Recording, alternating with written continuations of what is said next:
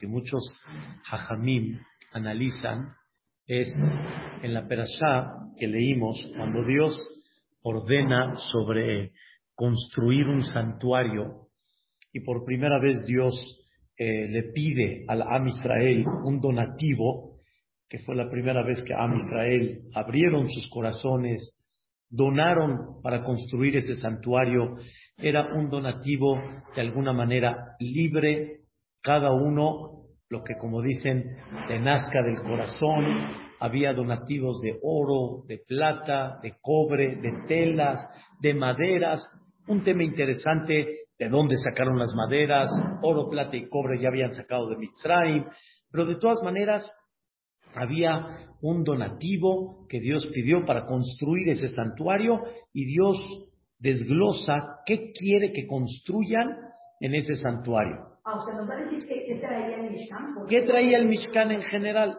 En general, había la parte del tabernáculo, que era la parte, digamos, más sagrada, que era donde estaba colocada la menorá, que encendían siete velas diariamente, estaba colocado una mesa donde habían doce panecitos, ¿sí? Había en medio un tipo altar de oro donde hacían el ketoret, el incienso, que este, se dispersaba su olor y su aroma en una forma increíble, muy agradable. Y este, y este, y dentro, más adentro de todo, estaba lo más sagrado de todo, que era el, el mueble que le llaman el Kodesh HaKodashim. Era el mueble del el, el Aarón Kodesh, era un mueble que en él estaban las tablas de la ley, las que entregaron las partidas, ah, o sea, tanto las que partió Moshe Rabbenu, tanto las otras. Había un Sefer Torah que escribió Moshe Rabbenu, había un, un jarroncito donde estaba el, eh, el, eh, el man, guardaron un, una, la cantidad del man que bajaba para cada uno, una porción estaba guardada para enseñársela al pueblo de Israel de vez en cuando, después de muchos años, para que la gente vea cómo Dios mantuvo al pueblo de Israel. Y de esta manera, la gente siempre tiene que tener la fe y la confianza que Dios mantiene. ¿Sí? El maté, hay quien opina también que el maté también estaba ahí. ¿Sí? Hay una discusión sobre el maté, muy interesante, qué pasó con él.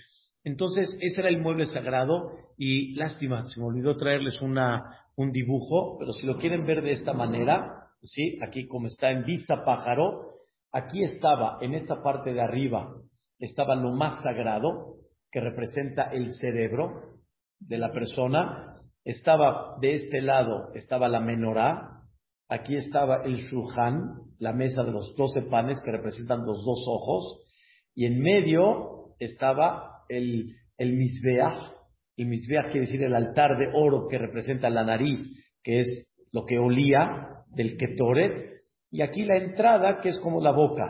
Eso representaba tipo el Mishkan. Y tiene otras cosas más interesantes. Lo que hoy quiero tocar es que, como en la forma de una cara, exactamente. Lo que hoy quiero tocar es de que existía, eh, perdón, el mueble este, el más sagrado de todos, ¿sí? Era un mueble pequeño relativamente, eran dos codos y medio por un codo y medio por un codo y medio de altura, era un mueble, pero por encima de ese mueble, ¿qué había? Había una tapa, todo de una sola pieza, ¿sí? Una tapa que por encima venían dos figuras, ¿ok? Este mueble estaba tapado, ¿con qué estaba tapado? con una, una tapa maciza que por encima venían dos figuras. Dos figuras. Está muy interesante. Dos figuras que, que representaban. Dos figuras que eran ángeles, porque venían con sus alas atrás, ¿sí? Esas alas suben hacia arriba como cubriendo y haciendo sombra a la parte de abajo, y las dos figuras, ¿de qué eran? Las dos caras, ¿de qué eran? Eran dos caras de niños. Dos caras de niños mirándose, sí, mirándose una a la otra, mirándose una a la otra. Eso eran las figuras que estaban por encima en el lugar más sagrado. Qué interesante que la Torah cuando entregó los diez mandamientos, Dios cuando entregó los diez mandamientos, el segundo mandato, uno de los mandatos importantísimos, lo leja pesel. O sea, no quiero que me hagas una figura. No me hagas figuras. No me hagas figuras.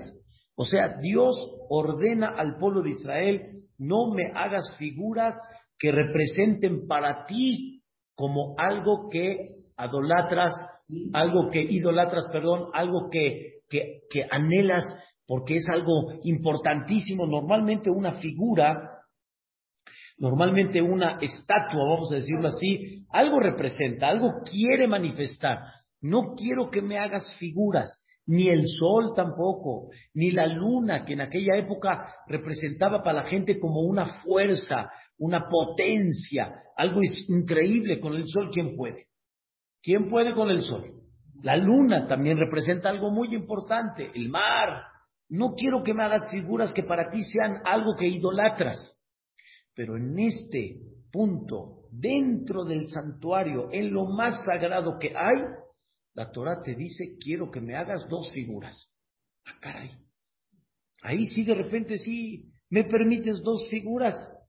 ¿Por qué fuera del Mishkan estás vetando? No pueden haber figuras.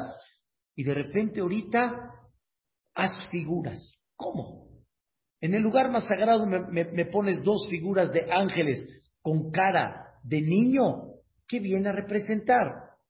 Se ve que hay una importancia muy especial delante de Dios que estas dos figuras con cara de niños la tengas, como dicen, presente en la mente en ese lugar tan sagrado.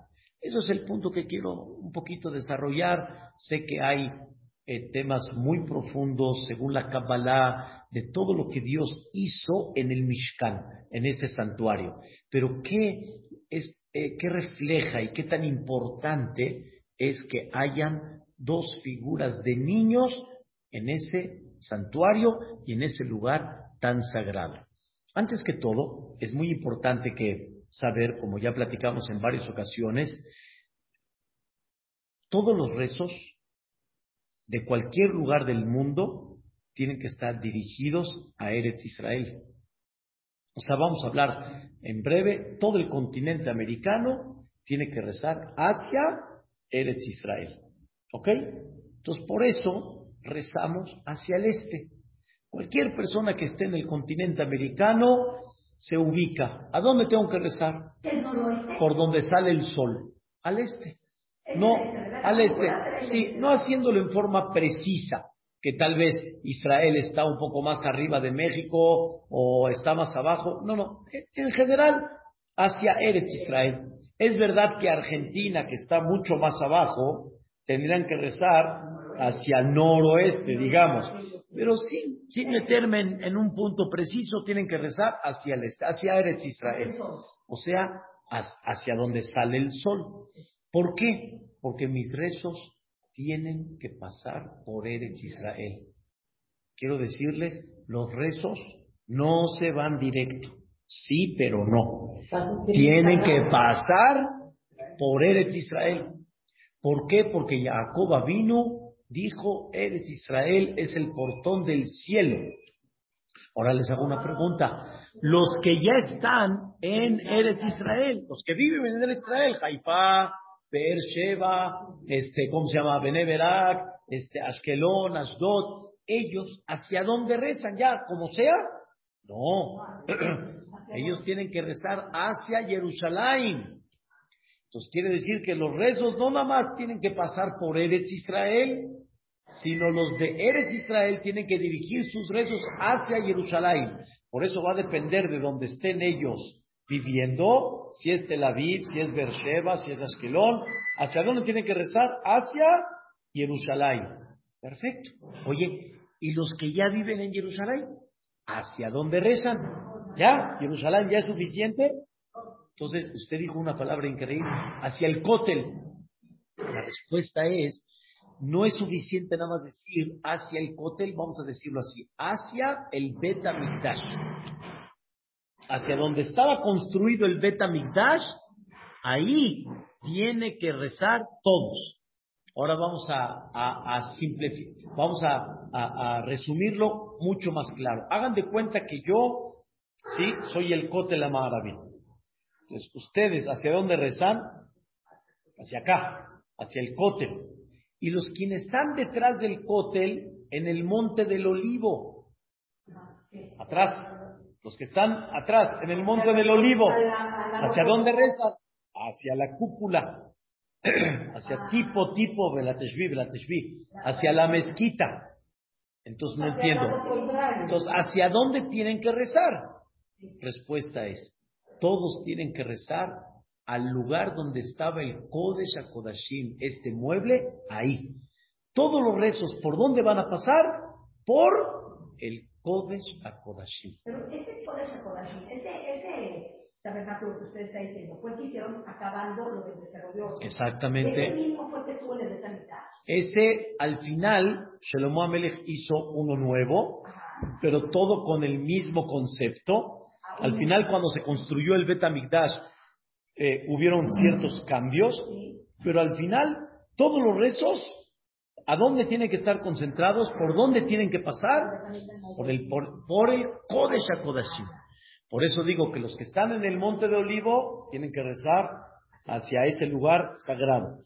Los que están detrás del Kotel Amaraví tienen que rezar hacia allá. Entonces, todos los rezos al final, ¿a dónde pasan? Por el Kodesh HaKodashim. Pero el, el, el, mueble al final era la misma idea. ¿Cuál? Mueble y por encima dos figuras, cara de niños, mirándose uno al otro. Entonces, todos los rezos, ¿cómo es el orden? Eres Israel, Jerusalén, Kodesh Kodashim, y de ahí para dónde se van? De ahí se van para arriba, de ahí se van al cielo. Pero ¿qué tienes que recordar cada vez que rezas? Tus rezos tienen que pasar por ese lugar sagrado, pero ¿qué había en ese lugar sagrado? Dos caras de niños mirándose uno al otro. El primer mensaje, sin el concepto cara de niño, es tienes que comprender que tu rezo tiene que ser mirándose uno al otro. No seas egoísta y nada más piensas en ti, en el rezo. Tú debes de pensar mirando al otro. Tú debes de pensar a las necesidades del otro también. Y es verdad que en muchas ocasiones tú estás bien, Baruch Hashem, en salud, en parnasá, etcétera. No te olvides del otro. Y aun cuando no estés muy bien y tienes que pedir por ti, también tienes que pedir, como decimos de, chiste, un, dos, tres, por mí y por todos mis compañeros. Y según la Gemara en Babacamá, todavía más profundo, si realmente tendría que pedir por mí o por mi compañero, debería de adelantar mi, primero mi compañero, porque siempre la mirada no es hacia acá, o sea, yo no me puedo ver a mí. Mi mirada siempre está hacia el otro, pienso en mí, pero la mirada nunca es hacia mí. La mirada es hacia quién? Hacia mi compañero. Y mi compañero hacia mí. Entonces yo me voy a preocupar por mi compañero y mi compañero se va a preocupar por mí. Entonces, ten, ten en cuenta esa parte, la mirada uno al otro. Y ese es básico, básico en el Am Israel. Eh, increíble, dice los Jajamí. Voy a decir la frase. Amitpalel al Javero. Una persona que pide por su compañero y él necesita lo que está pidiendo por el compañero, Dios le concede también a él. Y si uno pide primero, o sea, por todo Ami Israel, y para uno mismo, o sea, uno no sabe si uno está enfermo. También. O sea, puede o sea, también para mí. también, increíble. Y, y, y, yo también en personal, pero no debo de olvidar. Sí, pero no debo de olvidar que como que mi corazón está, sí, no tú, No, llévatelo tú. No, llévatelo tú. O sea, yo lo necesito, pero ahorita llévatelo tú. Cuando una persona se concentra en el compañero, mi mirada es allá, ¿sí? Y no miro acá, miro allá. Entonces Dios de una forma increíble dice, pero como tú también lo necesitas, órale, también a ti te toca. Por eso recomiendan mucho que cuando una persona necesita algo, antes de concentrarse a pedir en uno mismo, concéntrate en alguien que también lo necesita. Y eso ayuda mucho a que también tú estés en el paquete. O sea, Dios quiere que se, ve, se ve muy fuerte, se ve increíble. ¿Cómo entonces? ¿A, dónde quedé yo? ¿A dónde quedé yo? Y Dios te contesta. Entiende que de la misma figura tuya, ¿sí? Nunca la mirada está hacia ti. La mirada está hacia, hasta que no te vienes en un espejo. Pero la mirada siempre ¿dónde está? Hacia afuera. El punto principal es tu ayuda y Él ayuda. Esa es una cosa impactante. Ese es el primer punto, pero el punto de niño, ¿qué significa cara de niño? Tengo yo que mirar, ¿sí? Y Dios quiere que haya una cara de niño en ese lugar sagrado. ¿Por qué una cara de niño? ¿Sí? Muchos saltaron y dijeron en Shabbat, inocencia, inocencia. Entonces dijeron algo, dijeron algo increíble. Dijeron algo increíble. Inocencia. Vamos a explicar. Vamos a entender qué significa inocencia. Dios creó en esta vida, ¿sí? Que toda la educación, toda, completa, general, la formación y el desarrollo de cada uno de nosotros, ¿sí? Comienza desde que somos pequeños, desde que somos niños. Y esa formación y esa educación, Dios, hagan de cuenta que dice, no la voy a hacer yo, te la encargo a ti. Y no pienses de que yo lo voy a educar, como decimos aquí en México, yo no lo voy a educar. Pues claro que no. Ni Dios lo va a educar en el buen sentido. Sí, Dios va a mandar muchas cosas en la vida. Dios va a decidir muchas cosas en la vida. Pero en términos generales, la educación te la pongo a ti y a ti, papá y mamá. Por eso llevo mucho tiempo que cuando oficio una boda, el sentimiento natural hacia esta hermosa pareja que se está casando, a esas sonrisas que se ven, es el, consejo silencioso, más bien dicho, la voz silenciosa de Dios que dice, ahí te encargo el paquetito. Ahí te encargo el paquetito. Y cuando nace un bebé, bebita, bebé, Dios te dice, ahí te lo encargo. Ahí te lo encargo. ¿Sí? y bajo, y bajo, lo que, y, pero escuchen bien, es verdad de que sí, no estemos viendo ahorita el paquetito de, del reflujo y que no te deja dormir y que hay que darle de comer. Eso, indudable, yo no hablo de eso. Yo no hablo de eso. Lo, eso es un medio. Lo más importante es, Dios te dice, aquí te encargo, dale cariño, dale amor, ¿sí? Pero lo más importante de todo, cariño y amor es el medio. Dale formación, dale educación, porque de lo que tú le des, ese va a ser su futuro. De cómo tú lo formes, escúcheme la palabra, esos van a ser sus sentimientos, sus valores. Mira, en el Betamigdash de los niños sale el futuro. No el futuro sale cuando ya tienen 20 años. No, ni cuando ya tienen 40. Los 40, los 20, los, los 40, los, los 20, 40, 60, 80 van a depender mucho de qué? De la infancia. Pero dijeron ustedes una palabra hermosa, inocencia.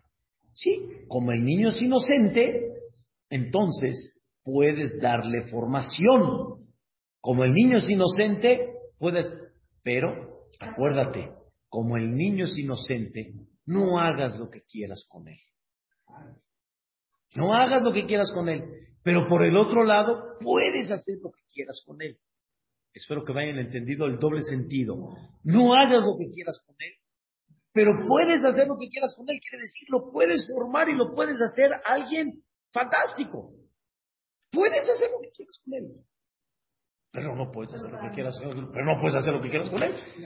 ¿Entendieron el doble sentido? ¿Sí? Qué bueno. O sea, es un pedazo de tierra, como estaba platicando con una, una doctora, una nutróloga, sí, me dijo, este rabino, me voy a aliviar, este Besat Hashem, este voy a interrumpir las sesiones, nos vemos, nos vemos tal. Le dije, qué bueno, vas a recibir un pedazo de tierra.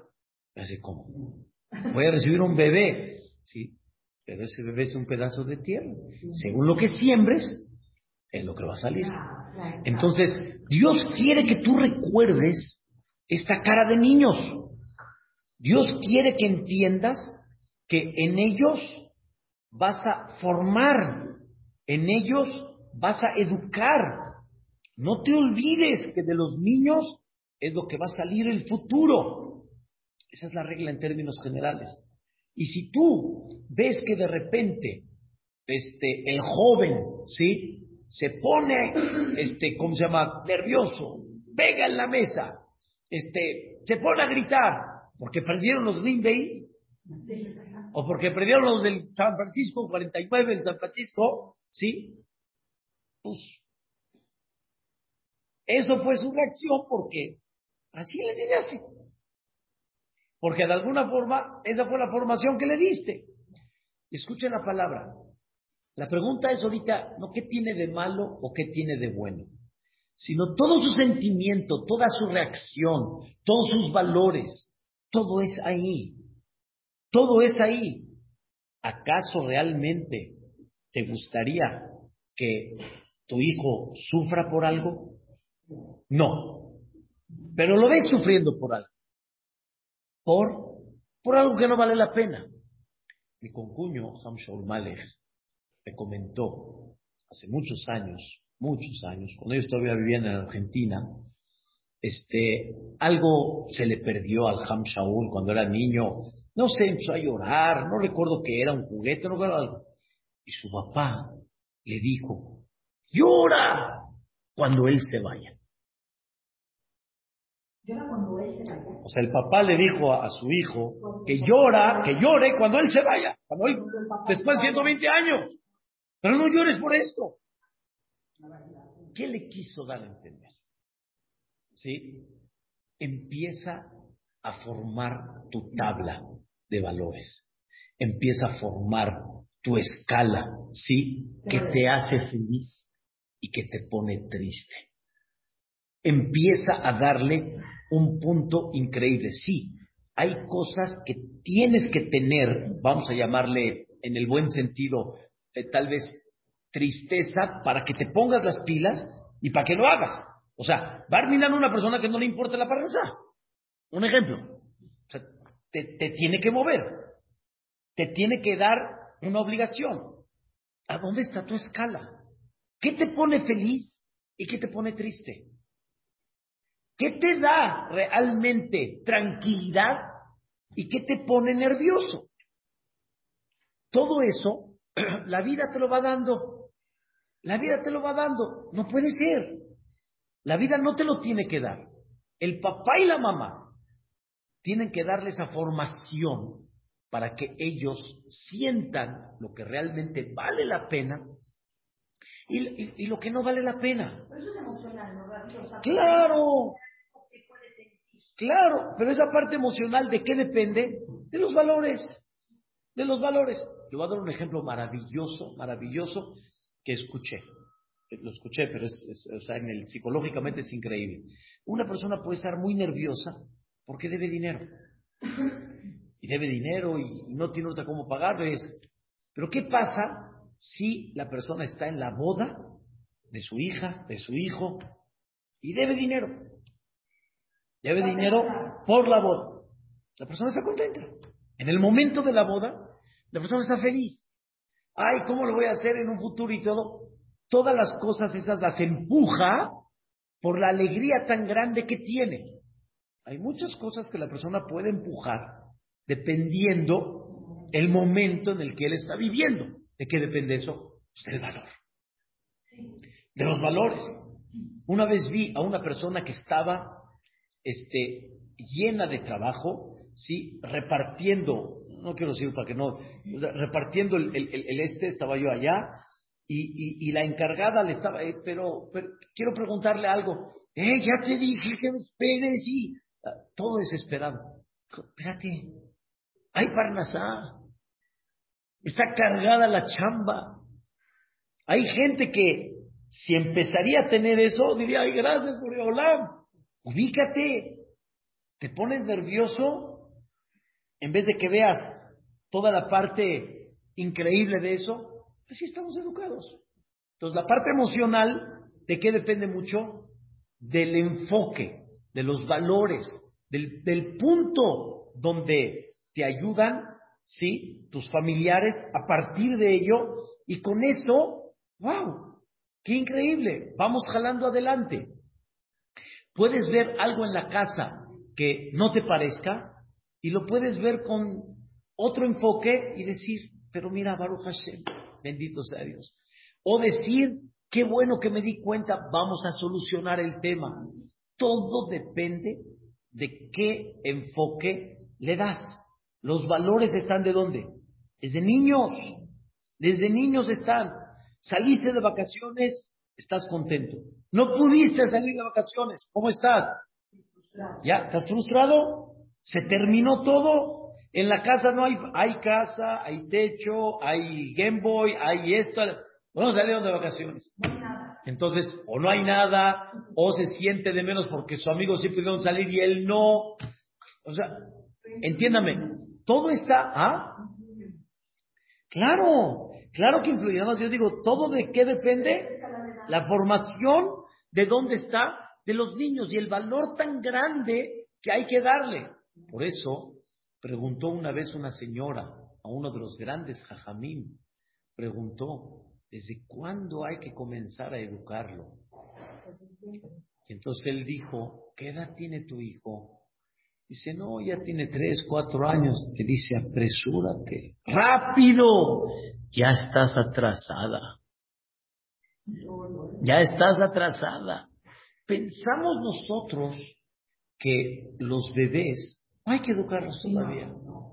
Pensamos de que a los dos años no hay que educarlos todavía. Yo no soy este, yo no soy este el, gran educador, ni, ni, el poco educador, ni pero el que conoce, el niño te mide. El niño sabe muy bien, muy bien, como nos decía un doctor muy importante, alaba Shalom, en nuestra época en Eretz Israel, decía, el niño te mide desde que tiene tres, cuatro meses, y si llora y no, no, no llores, y, y no, y a veces te dicen, déjalo llorar, y vas a ver, ¿sí? Pero tú lo ves. ¿Y qué dice la mamá o el papá?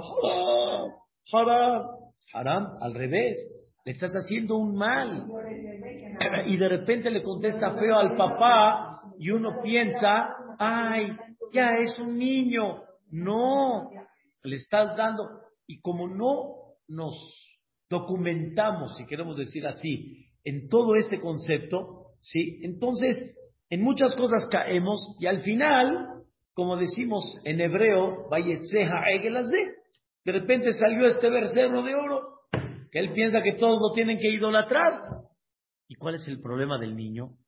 Él siente que todos están a su alrededor y más cuando es el primero, increíble, y las abuelitas y los tíos y los hermanos y todo. ¿Y qué creen? Cuando llega a los tres años y se va a la escuela, a los cuatro, se da cuenta que hay veinte como él.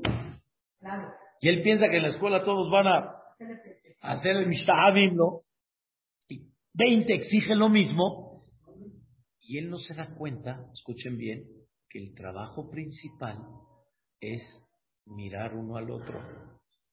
Él nace sintiendo que, Jibo, Jibo, venga, venga, venga, venga.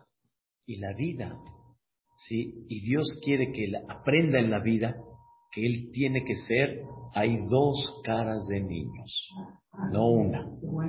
Pudiéramos decir que hay una cara de niño y acuérdate que hay que educar al niño. ¿A qué hay que educarlo? La cara frente al otro. Y todo el tiempo, cada vez, vas a aprender que la vida es mirar al otro. Por eso hay familia, hay hermanos, hay escuela hoy en día. O sea, mirar al otro. Y llegas al momento más impactante de todos. ¿Saben cuál es? El matrimonio. tiene que compartir. Mirar al otro. Pero ya con un compromiso. Con un compromiso en el buen sentido. O sea, ya mirarlo al otro y comprender que la parte más increíble del matrimonio es como dice la Gemara, Beahavta le reaja camoja. ¿Dónde se, se, se concentra amarás a tu prójimo como a ti mismo? Con tu pareja. Con tu pareja. Ahí, ahí, ahí se, se amarra durísimo el Beahavta le reaja camoja. Por eso antes de casarte eres media naranja. Porque sin Beahavta le reaja camoja, sin amarás a tu prójimo a ti mismo, estás a la mitad todavía. No hay. Y por eso el matrimonio es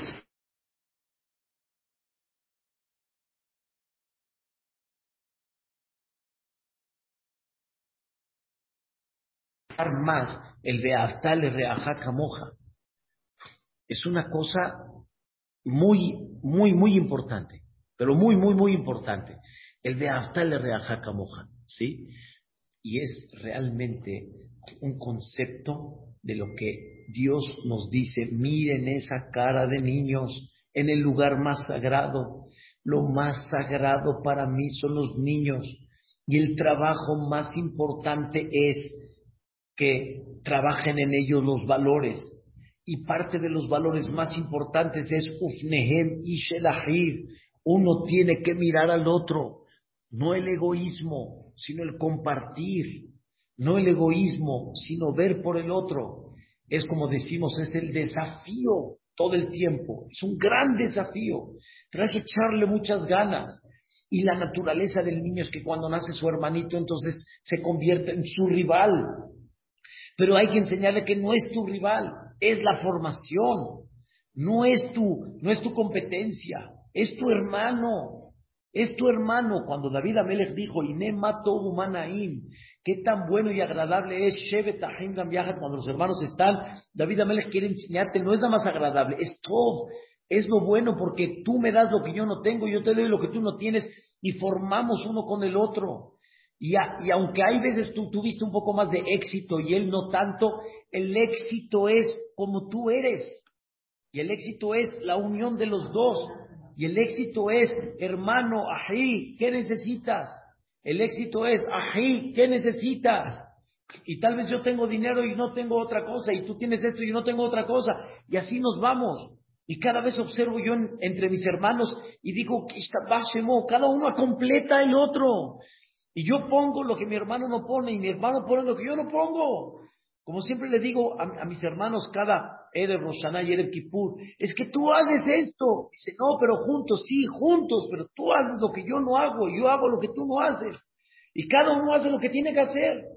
Y así se, se, se completa y es un complemento. Es una cosa fantástica. La mirada uno con el otro. Es algo extraordinario. Pero por qué cuando se voltean es cuando hay guerra? O sea, había milagrosamente que, había milagrosamente que de repente abrían las cortinas, como decimos, y miraban cómo estaban los, los, los, los niños. Si estaban mirando uno al otro, quiere decir que Dios está conectado con Am Israel. Pero de repente, si milagrosamente se volteaban y ya no se miraban uno al otro, Quiere decir. sí, pero había un milagro. Sí, era, el milagro. Todo, todo el Betamigdash, la, la, la conducta dentro era un milagro. Hay muchos, habían 10 milagros diarios en el Betamigdash. Porque donde está la Shejina, no hay naturaleza. Dios es el que manda. Dios pone una naturaleza para que haya un orden, como hemos explicado en varias ocasiones, para que yo pueda crecer, pues necesito una naturaleza, porque si de repente esta mesa se convierte en cartón, pues entonces ¿cómo voy a comer? Y si de repente el edificio se convierte en cartón, pues ¿cómo, cómo voy a vivir? Y de repente si quiero tomar agua y se convierte en sangre, pues ¿cómo le voy a hacer? ¿Cómo voy a alimentar? La naturaleza es una es una línea de orden para que la persona pueda desarrollarse y caminar en la vida y llevar a cabo su objetivo. Pero en el Betamigdash no hay naturaleza. En el buen se comportaban de forma natural, pero no había una naturaleza, habían diez milagros diarios que se llevaban a cabo. Entonces, cuando los cuando los, las, las figuras estaban volteadas, era un reflejo, no estoy bien con ustedes, porque ustedes no están bien conmigo, y no se están mirando, y no me están mirando a mí, y no los estoy mirando a ustedes. Pero vuelvo a repetir, pero voy a repetir, ¿todo qué es? De niños. Todo empieza desde dónde? Desde los niños. ¿Y qué valor le das a los niños? Pero no lo hagas demasiado tarde. No lo hagas demasiado tarde. Llegó una persona y este hace muchos años, justo ahorita me encontré a su esposa, eh, me, me, dio una buena noticia que se comprometió su hijo, Baruch Hashem. Este, se casó esta, se iba a casar esta persona este, ya casada con hijos, nietos, Baruch Hashem, me dijo, tengo un problema, jaja, tengo un problema. dije, ¿cuál?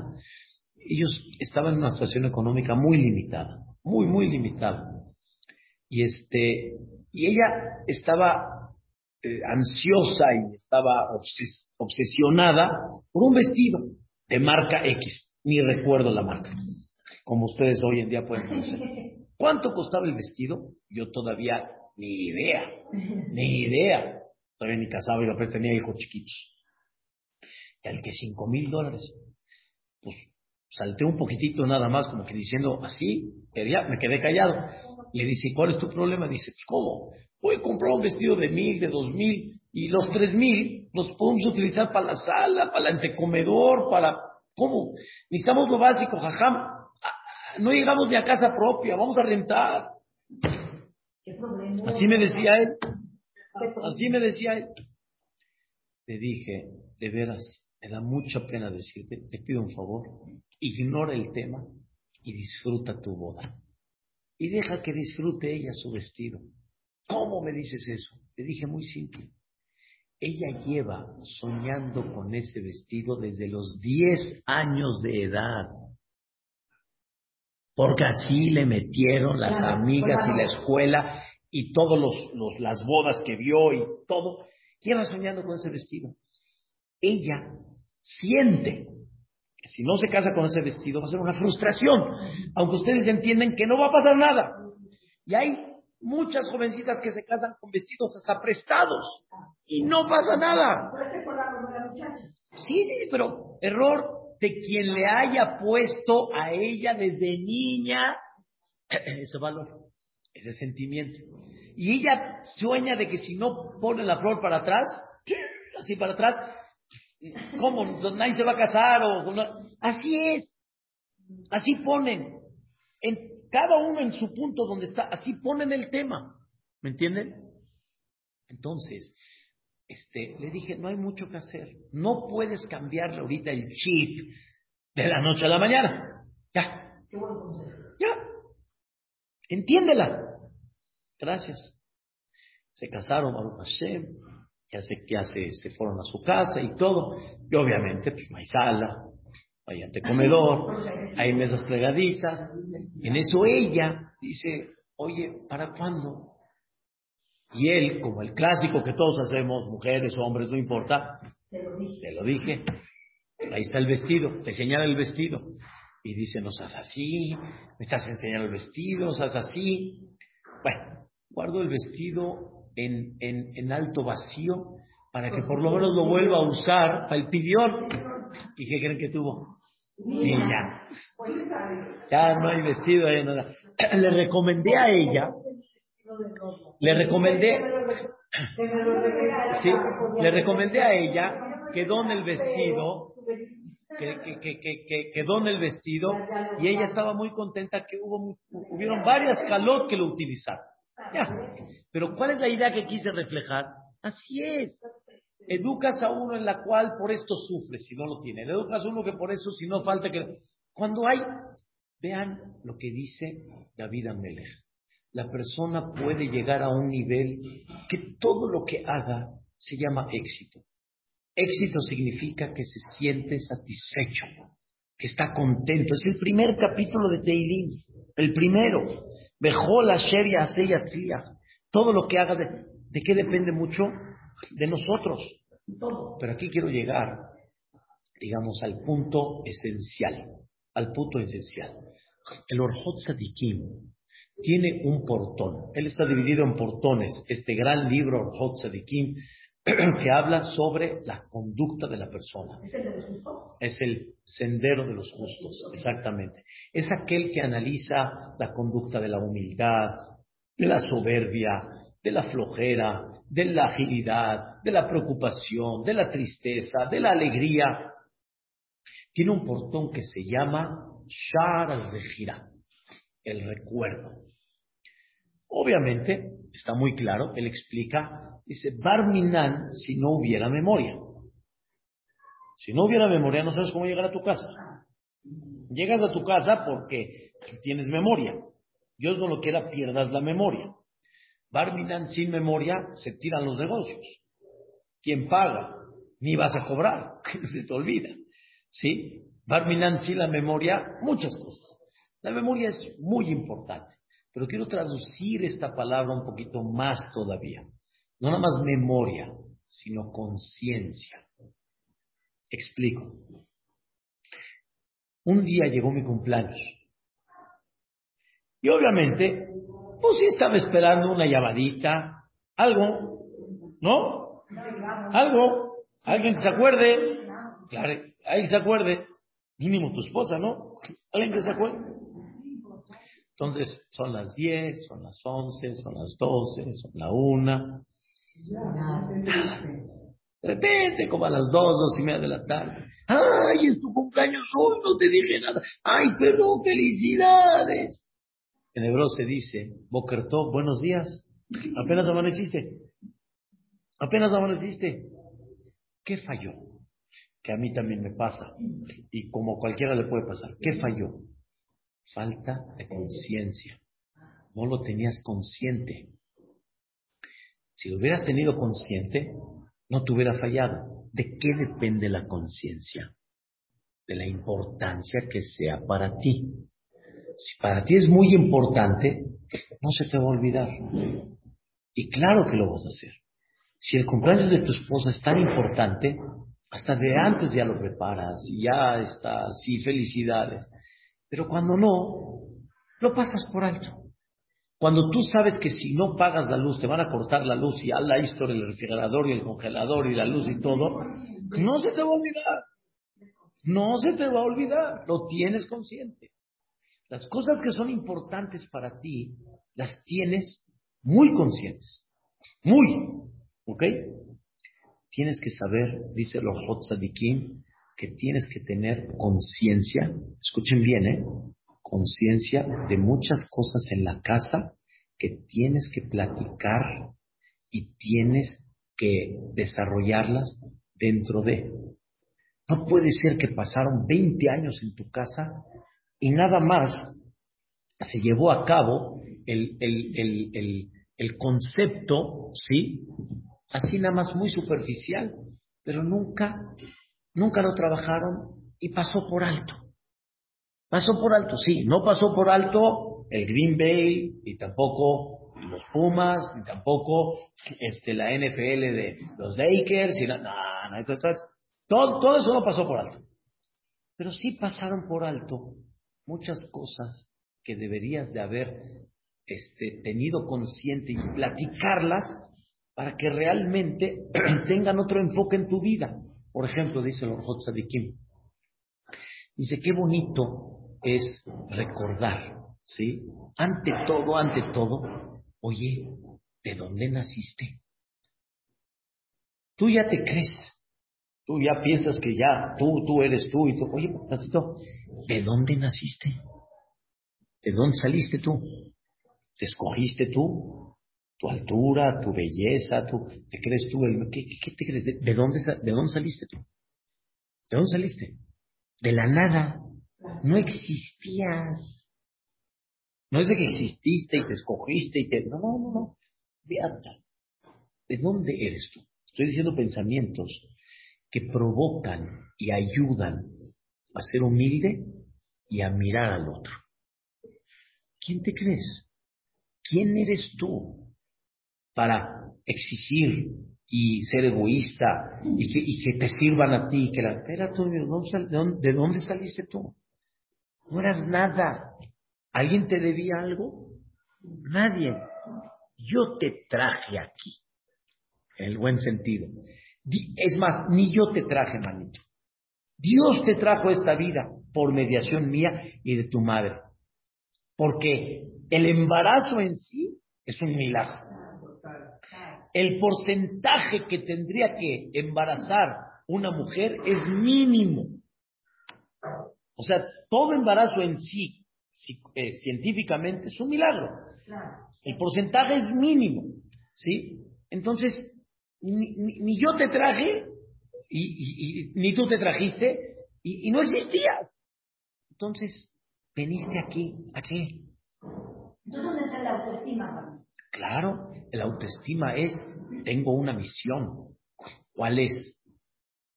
¿Cuál es? Tengo un propósito. ¿Cuál es? ¿A ver a quién arrebato? No. Mi autoestima tiene que ser, sí, tengo un valor, pero ¿cuál? Que des, que aportas, que Dios me hizo con X punto para que, ¿entiendes? No, no soy cero, soy la luz enorme de Dios. Soy la luz enorme de Dios. Y yo valgo porque Dios quiere de mí algo. Y Dios espera de mí algo que nadie lo va a hacer, más que yo nada más. Como por ejemplo, papá y mamá, ellos van a hacer lo que nadie va a hacer, estos hijos, esta familia, lo que Dios te permita. Pero esos hijos no los va a mandar para allá, los va a mandar aquí. Y tú eres el único que lo vas a hacer. Tú eres el único que tienes eso ves a un compañero que no está muy bien o algo, tú eres quien lo tienes que arreglar. Ah, pero yo no tengo la capacidad, pues voy a ir con otro para que sí lo ayude. Pero no me voy a hacer de la vista gorda, como decimos, o sea, lo ignoro como si no pasó nada y ya. No. Entonces, ubica a tus hijos a la humildad. Ubica a tus hijos a cómo tenemos que ver por los demás. Lo que naturalmente un hijo dice, ay, ahorita justo lo vas a ayudar, no, y, y, oye, ¿le vas a echar una ventona tal? ¿Cómo? ¿Nos vamos a apretar todos en el coche? Ajá. Ok. ¿Y si te lo hubieran hecho a ti, hijo? Y encuentra la oportunidad donde lo vivió él. ¿Y cómo te sentiste cuando te rechazaron y cuando te dijeron que no hay lugar? ¿Sí? ¿Y por qué yo no lo voy a hacer? ¿Cuánto platicamos de eso? Hay que dedicarle. Dice el Orjot Kim, tenemos que tener conciencia. Conciencia. ¿Qué te crees? ¿Qué te crees? Y escuchen bien, ¿eh? ¿Sí? ¿Tú, tú hiciste tu belleza? Tú saliste guapo y ya salió muy guapo. ¿Tú lo hiciste? No. De, lo que Dios te puso, le pones un poco de rímel acá y te pones, y estás guapa. Pero no pero no lo hiciste tú. No lo hiciste tú. Entonces, ¿qué te crees? Pues conciencia tener presente. Claro. Ten presente eso. Entonces, humildad. Dos, por ejemplo. ¿Sí? Naciste sano, hijo. Así se lo ofrece de aquí. Naciste sano. Completo. Órganos completos. Salud completa. ¿Sí? Siéntete agradecido. Deja de estar reclamando, ¿por qué no. Agradece. Hijo, naciste, mira cómo otros nacieron. Mira de repente esta o este, un soplo en el corazón. Mira este como de repente, naciste bien. Es como la tontería del hombre enfermado, ¿cómo es? Que nos enfermamos por la tontería que hacemos nosotros mismos, ¿no? La persona misma se provoca esa, esa, digamos, la enfermedad o se provoca el malestar. Shlomo Melech lo dijo así, Ruach Ish, cuando uno tiene un espíritu, puede sobreponerse a cualquier enfermedad, Barmina. Pero cuando estás, como dicen, vaya, estás así medio, medio caidón, ni el cuerpo sano te, te va a levantar. Pero tienes que aprender a valorarlo. Y fue la clase que habíamos hablado. ¿Quién es el rico? El que está contento con lo que tiene. No está contento con lo que tiene así nada más de gané. En vez de mil, que tengo cien. No. Valora lo que tienes. Lo que tienes mismo, ¿sabes el valor que tiene? ¿Sabes qué significa ver? ¿Sabes qué significa caminar? ¿Sabes qué significa tener sabor acá? ¿Sabes qué significa el, no sentir nada en el cuerpo al caminar? Y que no hay un dolorcito acá, que, la pie y que, que, la, cadera y que... ¿Tú sabes qué significa eso? Valóralo. Dice el Orjot Sadikim. Valora. No nada más ¿De dónde saliste? Para que no te creas. Valora lo que, la salud que tienes. Valora que Dios te hizo inteligente, con capacidad de comprensión. Hay que platicarlo. Hay gente, la masa, Barmina, no, no, no, no, no, tienen cabeza. El tonto, por ejemplo, el, el Dios no lo quiere que sea. Dios no lo quiera. Barminan. Barminan. Di gracias, que tienes conciencia. Que tienes conciencia y con eso hasta disfrutas, te ríes. Con eso hasta. Ten, conciencia. No, no, caray, platícalo. Para que le des formación a esos niños y para que aprendan a mirar al que no lo tiene, que aprendan a tener más este sentimiento para ayudar al otro es otra vida, es otra cosa. Pero un punto que dice mucho el Orjot Sadikim y que destaca, valora tu judaísmo. Valora qué significa ser Yehudi. Valóralo. Valóralo. No soberbio. Valóralo. Valora que representas algo. ¿Qué represento? Valóralo. Analízalo supéralo. ¿Qué significa? Pero si no lo platicas, escuchen bien la palabra. La persona empieza después de muchos años a como que a sentir, híjole, híjole, el, no poder comer como todos, el no poder hacer como todos, se siente uno como que tal vez de menos y por eso empieza uno a adoptar otro tipo de conductas porque está mejor allá y tal vez hubiera nacido mejor allá y no acá. A ver, pero no, no, no, yo sí quiero ser, que es el Yehudi. Platícalo. Están los niños, como dijeron, como dijeron la palabra. Los niños, ¿cómo están? Inocentes. Y los valores que les metas, eso es lo que va. ¿Y qué valor tienes que meterle tan importante? Los ojos mirando hacia el otro. ¿Qué valores tienes que meterles? Cosas que realmente los van a hacer felices todo el tiempo. ¿Qué cosas les vas a meter que sean inquietud? No pude hacer una mitzvah, no pude ayudar al otro, no pude. Pero no que perdió el, equipo tal, hombre, por favor. Esa es tu, esa es, esa es tu esta. O que si no pudo viajar, o que si no pudo. Al revés. Dale valor.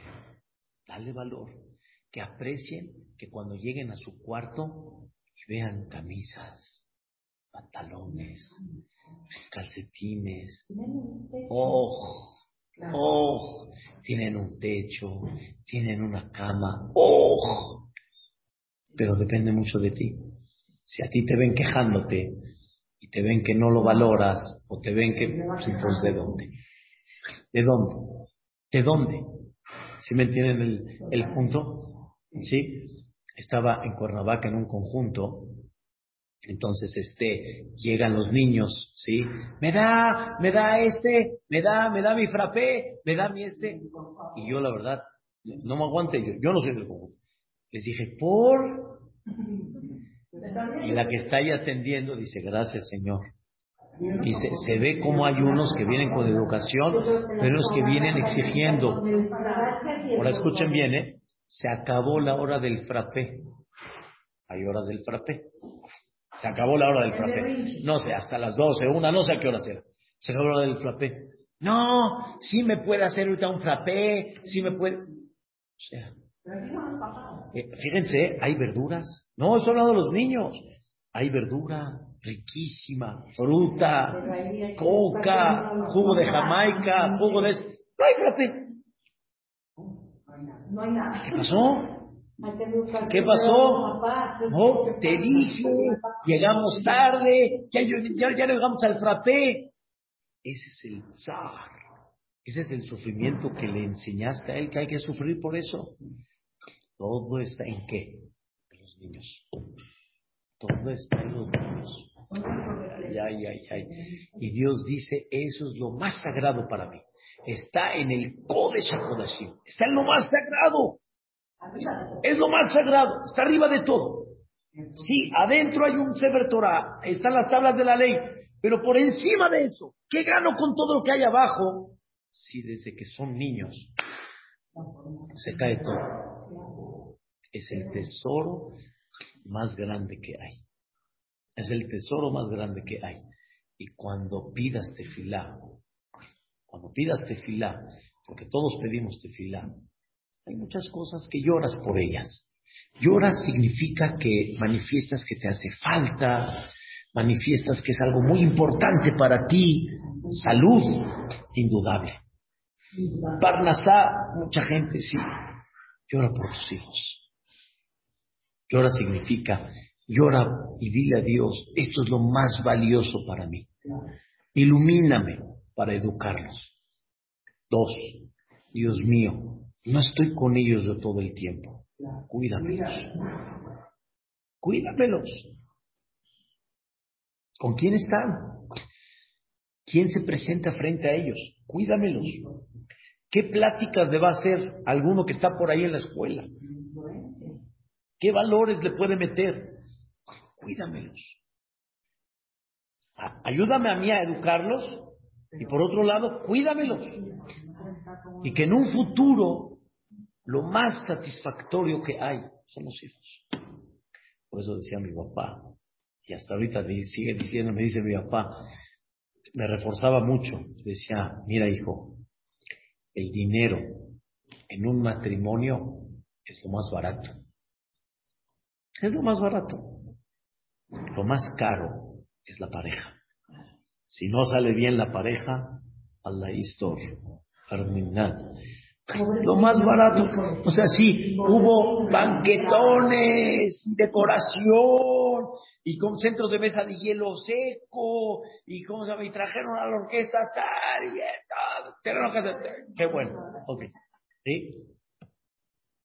Eso es barato a cuando de repente se están peleando, se están matando, no se entienden, este, que ofenda a la suegra, al suegro le da, ¿de qué sirvió? Y el suegro dice, por este dinero, por este desvergonzado, respeto no tiene. Entonces, es más caro eso que todo lo que pagaste. Entonces, ¿de qué estás hablando? ¿Cuántas lágrimas que mis hijos tengan una pareja decente, buena, educada, correcta, valores, con suegros, que podamos ir con la misma línea.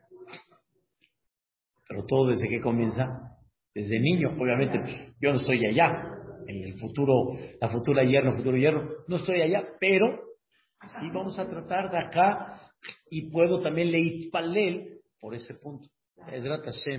Que Dios nos permita y que nos ilumine y que nos proteja y que nos ayude y quiero que sepan que esto, aunque hablamos de niños, realmente ahí no termina. Y todas las edades, mientras más tempranas sean, siempre hay que hacer.